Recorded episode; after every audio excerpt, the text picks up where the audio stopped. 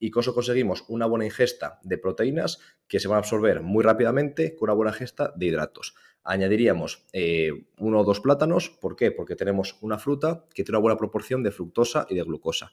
Casi todas las frutas tienen mucha fructosa y poca glucosa. Y la fructosa repone el glucógeno hepático, pero no el muscular. Y es muy interesante reponer ambos, sobre todo el muscular, a corto plazo.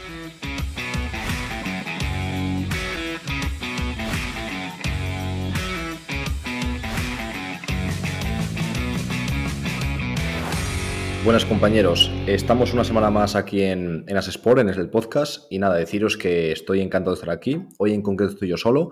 ¿Por qué? Porque Jaime está ahora mismo en las semis del playoff. Ya han ganado dos partidos, van 2-0, o sea que estamos muy, estamos confiantes, estamos positivos de que va a llegar a la final, ojalá que llegue a la final. Y bueno, por esa razón, él obviamente hoy tiene que intentar descansar. Yo estoy grabando esto casi a las 9 de la noche en Alemania y allí sería en China, pues yo creo que a las 6 de la mañana o algo así. O sea que es inviable que él esté aquí, ¿vale? Contaros un poco en nuestra situación personal ahora mismo. Como ya sabéis, casi siempre vamos al grano directamente, pero bueno, en algunas ocasiones también viene bien compartir un poco nuestra experiencia y contaros algo un poco más personal. Entonces, como os he dicho, Jaime está ya en la parte final de la temporada, lo están haciendo genial, están ya en la semifinal y tiene pinta, a ver si no soy gafe, de que van a poder llegar a la final si todo va bien. Y están echando fuera, si conseguimos al final que lo, que lo hagan, al actual campeón, por lo que tendrían bastante opciones de que en la final pues poder competir mucho. Yo ahora mismo estoy en, la recta final de la, liga regular, nos quedan seis partidos y ahora mismo estamos un poco en un terno de nadie. Entonces no tenemos salvación matemática, aunque en principio es virtual, habrá que ganar un partido más para, para dejarla ya hecha y cerrada, esperemos que, que sea así mañana y estamos todavía lejos o estamos bastante lejos del playoff, por lo que no parece realista o viable meternos. Entonces el objetivo es ganar lo máximo posible, intentar acabar la temporada con buenas sensaciones, hacer bien el trabajo y dejar al club lo más arriba posible. Pero en principio no estamos peleando realmente por nada así a corto plazo. Para que sepáis un poco el contexto en el que estamos ahora mismo, Jaime y yo. Hoy este, este episodio de resolver dudas, de, preguntas y respuestas, va a estar centrado en una sola pregunta. ¿Y por qué? Porque un compañero, Héctor de, de Melilla, aprovecho ahora para citarle, nos hizo una duda bastante específica, bastante concreta y me pareció muy interesante hacer un programa largo para resolverla. Estuve pensando si YouTube o, el podcast, pero al final creo que es mejor en formato podcast para que lo veáis, o para, perdón, para que lo escuchéis eh, conduciendo, fregando, mientras entrenáis, mientras eh, dais un paseo, lo que sea. Creo que es mucho más sentido, o sea que es mucho más sencillo, perdón, y que es más agradecido. Entonces, vamos a por ello.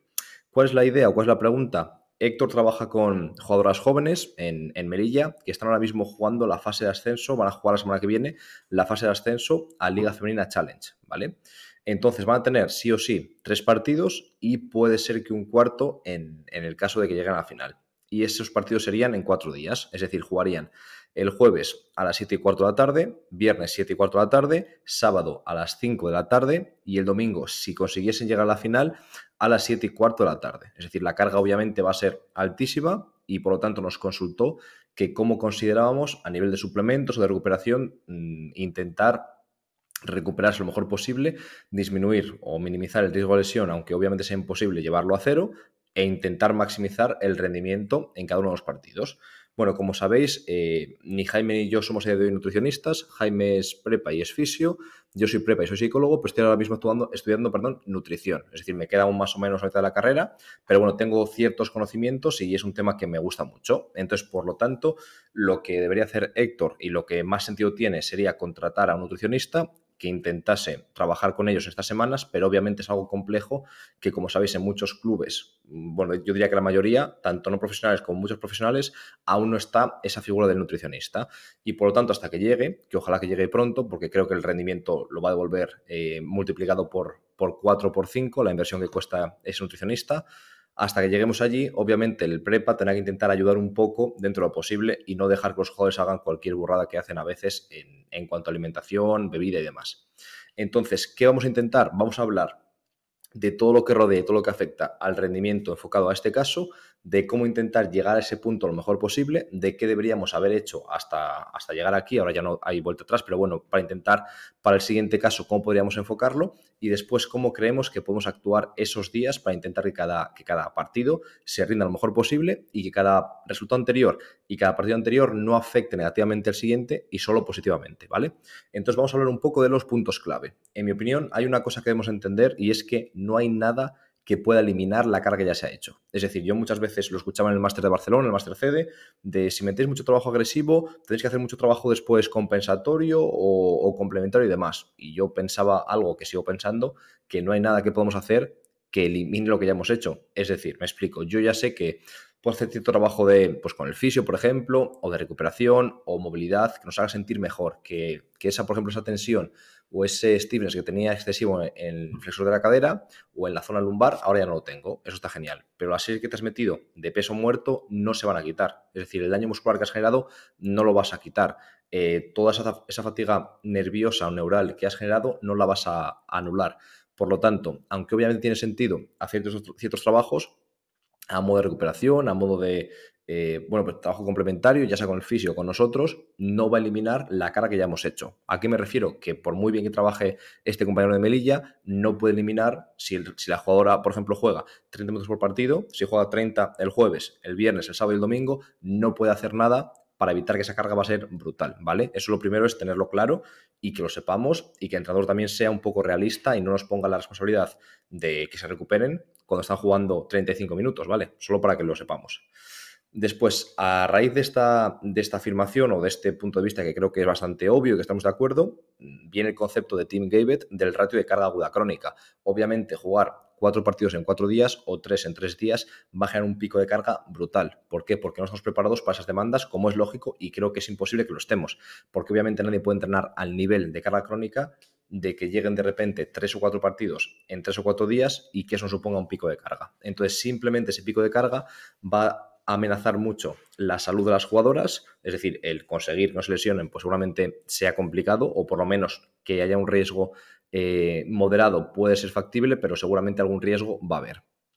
Y también en cuanto a recuperación, es decir, aunque todo vaya genial, aunque tengamos suerte, trabajemos muy bien, no se lesione nadie, la recuperación va a estar amenazada porque no es una demanda que, que enfrentemos habitualmente y por lo tanto será un reto, ¿vale? Solamente para que lo sepamos. Entonces, a raíz de aquí, ¿Qué es lo que también sabemos? Pues también sabemos que los jugadores con mayor forma física, y voy a dejar en las otras del episodio un par de artículos enlazados, aunque hay muchos más, ¿vale? Si seguís a Team, a Team perdón, tendréis bastante línea de evidencia que va un poco en esa línea, ¿vale? Pero voy a poner dos a modo de ejemplo. Sabemos que jugadores con mayor forma física se lesionan menos y se recuperan más. En concreto, estos artículos que he puesto, uno de ellos encontraba lo que os comento, que jugadores con mayor forma física tenían menos índice lesional que los que tenían menor forma física. Creo que es algo obvio que ya sabemos, pero bueno, está bien que lo, que lo sustentemos y que demos fuerza con evidencia. Y por otra parte, he puesto otro artículo en el que los jugadores con mayor fuerza máxima, en este, este caso era el, Isometric Mid Thigh Pull, ¿vale? esta fuerza isométrica eh, como de una especie de sentalla, pero tirando con los brazos sin producir movimiento, en este caso isométrico, pero bueno, básicamente a lo que se refiere es a que esa medición o estimación de la fuerza máxima se relacionaba con la recuperación los jugadores más fuertes se recuperaban antes, tanto subjetivamente como en salto, por ejemplo, sensación de agujetas, etcétera, que los que no tenían esos niveles de fuerza como los primeros. Pero en este estudio encontraban que la potencia aeróbica máxima no se relacionaba o no tenía ningún tipo de correlación significativa con la recuperación.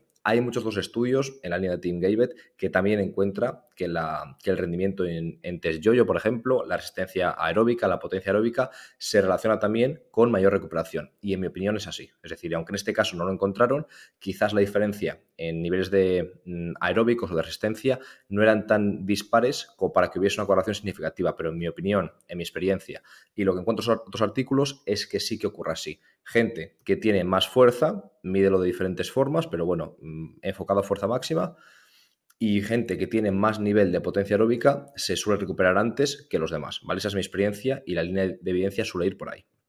Vale, por lo tanto, ¿qué podríamos eh, haber hecho? ¿Cuál es la mejor forma de enfrentar esta situación? Que ya digo que es, obviamente, es un reto y es complicada, trabajemos como trabajemos, ¿vale?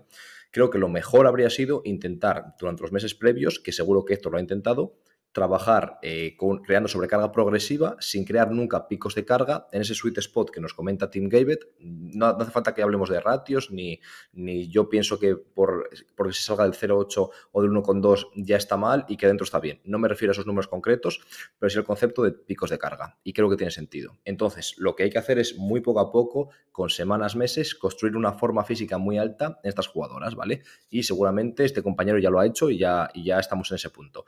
Entonces, la fuerza de estas jugadoras va a ser muy alta y la resistencia va a ser muy alta, es decir, su rendimiento en test yo-yo, su rendimiento en fuerza máxima isométrica o fuerza máxima dinámica va a estar muy arriba, eh, ojalá que mejor que las rivales y por lo tanto se van a recuperar ya bastante bien, ¿vale?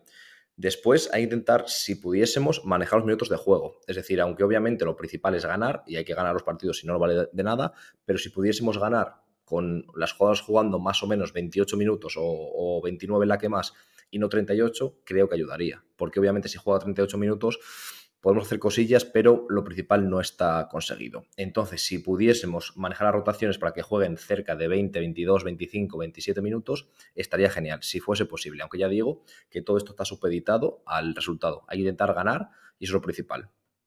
Después, ¿qué podríamos hacer? Vamos a hablar de cosas que se pueden hacer en cuanto acabe el partido. Ya hemos dicho lo vamos a hacer antes de esa fase, después lo podemos hacer durante el partido, el manejo de minutos, y ahora vamos a hablar de qué podemos hacer justo al acabar. Vale, en principio no hay mucha evidencia de que medidas de recuperación al acabar sean efectivas. Es decir, yo no digo que no funcione nada, solo digo que el efecto seguramente sea pequeño, ¿vale? ¿Y de qué tenemos efecto? Ha habido bastante polémica con Nadal, por ejemplo, cuando acabó el, el Masters, no me acuerdo cuál fue, yo no soy muy aficionado al tenis, la verdad. Y bueno, jugó no sé cuántas horas y después hacía trabajo continuo en la bici. Había gente que criticaba muerte por una evidencia, eh, gente que lo contrario. Yo os doy mi opinión, ¿vale? En mi opinión, no tiene sentido critiquemos al prepa de Nadal porque no hay evidencia de algo, porque Nadal no es un estudiante de, de o de INEF. Es decir, eh, Nadal es un outlier enorme y no hay evidencia de, esa persona. Y seguro que los que criticamos, o los que critican, pues yo no critico la verdad en este caso, eh, no tenéis ni idea o no tenemos ni idea de cuáles son los valores de Nadal. Es decir, no sabemos si él en concreto se recupera, si no se recupera. En los estudios casi siempre lo que se muestra son valores eh, de media.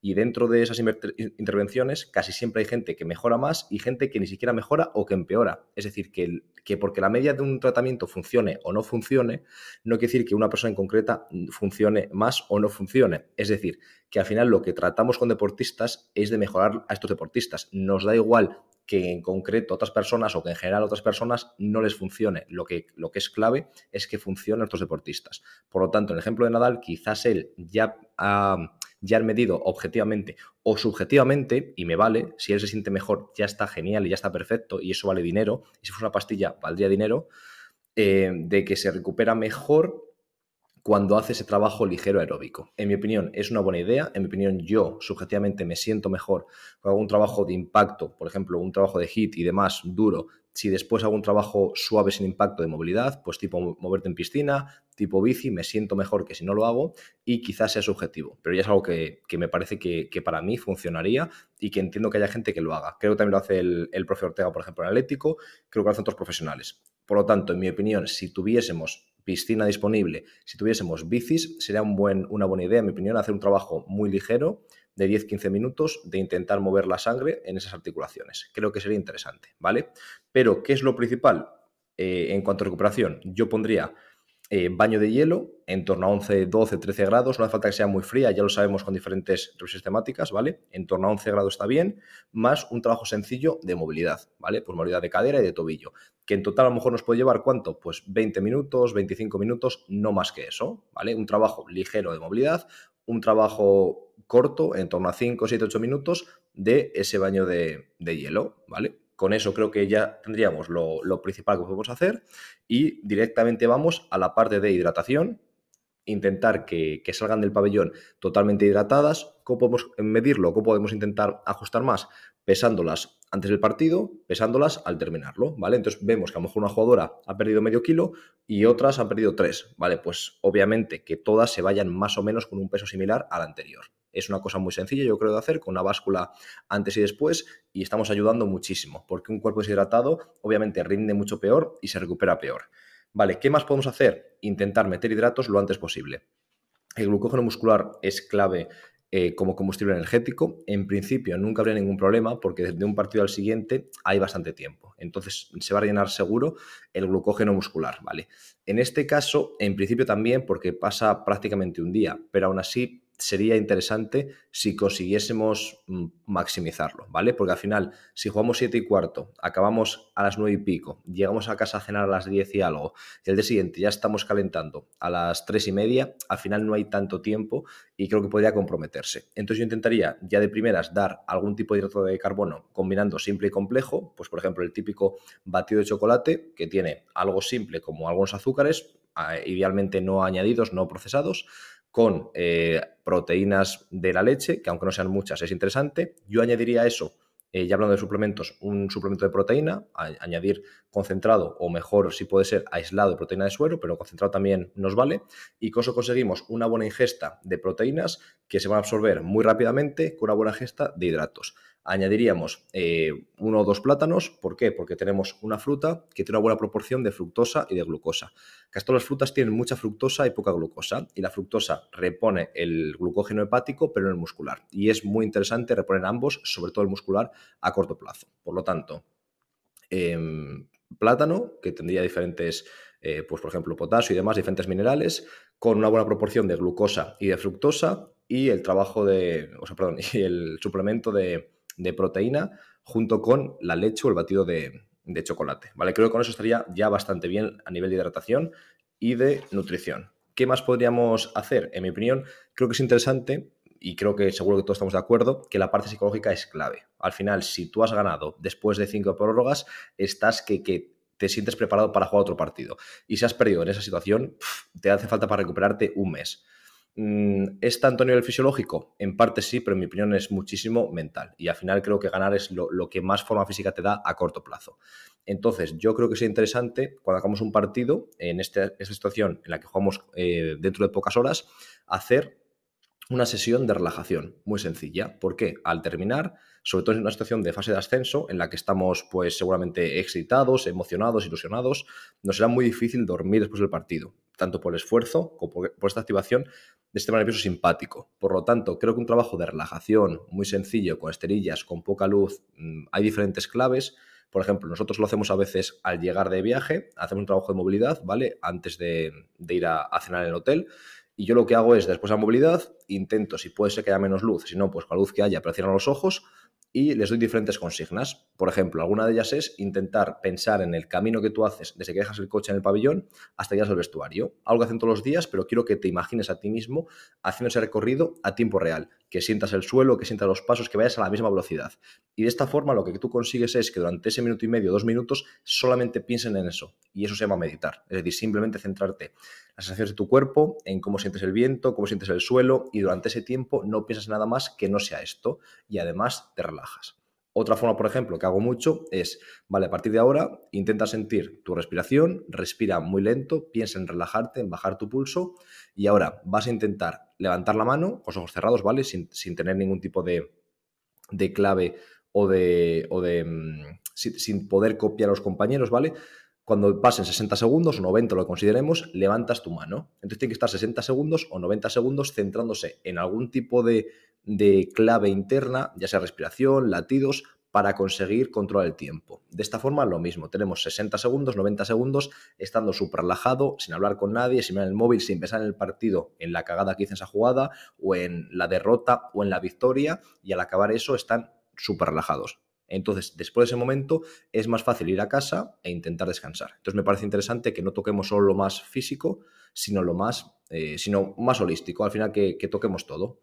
Y luego también eh, lo que puede ocurrirnos es si hemos, por ejemplo, perdido al final o si hemos tenido algún tipo de conflicto y es complicado descansar. Yo eso lo entiendo. Imaginaos, por ejemplo, que a la última jugada hemos dibujado algo en la pizarra, el entrenador ha dibujado algo no lo hemos ejecutado o un jugador, eh, ha habido un malentendido entre dos jugadores, no han actuado bien y hemos perdido en el último segundo por una canasta por una cagada, ¿vale? Es muy complicado pedirles que no piensen en eso. ¿Qué se puede hacer? Una estrategia que es dejarles, por ejemplo, 5 minutos o 10 minutos para rumiar, ¿vale? Durante estos 5 minutos o 10 minutos habla lo que quieras. Eh, conversad, eh, poned la mierda en la mesa y decid, vale, pues yo pensaba que habéis hecho esto, yo creo que la he cagado aquí, eh, ¿cómo soy tan malo por haber hecho esto? Vale, intentad que no sea muy negativo, pero bueno, 5 o 10 minutos, casi lo que quieran. pero a partir de ese momento está prohibido, prohibido hablar de nada del partido. Y si se habla de algo, que sea positivo, si no, a otra cosa. Eh, ¿A dónde vas a cenar ahora? Eh, qué tal estás con tu novia, eh, yo qué sé, mañana cómo quedamos para venir, cualquier tipo de cosa que no sea el partido. Por lo tanto, tú les permites durante unos minutos, pero luego está totalmente prohibido. Ya como que se desahogan, pasas página y a lo siguiente. Vale. Y luego, en cuanto a suplementos, ya lo último que íbamos a, comentar es, eh, sería ya un detalle, al final lo principal creo que lo hemos comentado, pero es interesante y lo tenéis en un artículo bastante desglosado en nuestro, en nuestro blog, en www.asesport.com barra blog, y allí tenéis un artículo sobre citrulina malato y sabemos que es que el óxido nítrico es interesante para diferentes aspectos, aspectos del rendimiento. Como he comentado muchas veces, los suplementos que más evidencia tienen y los que son totalmente clave y casi indiscutibles son eh, la cafeína tiene muchísima evidencia y efecto importante en el rendimiento. Eh, la creatina, lo mismo, mucha evidencia, súper segura y efecto importante en el rendimiento. Y después la proteína, que está un poco a medio camino entre alimento y suplemento, ¿vale?